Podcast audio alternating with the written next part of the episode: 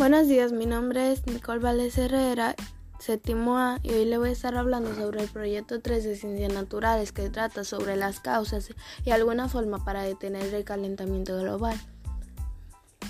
Primero, la emisión de gases de efecto invernadero. La emisión del dióxido de carbono se produce como consecuencia de la quema de combustibles fósiles como el petróleo o el carbón.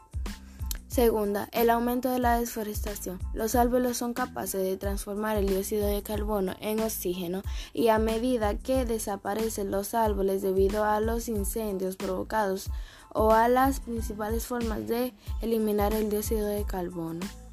Tercera, la descomposición de desechos sólidos. La basura que tiramos también tiene un efecto negativo ya que se descompone liberando gases que contaminan la atmósfera y fomentan el aumento de la temperatura. Y ahora les voy a decir algunos, algunas formas para detener el calentamiento global.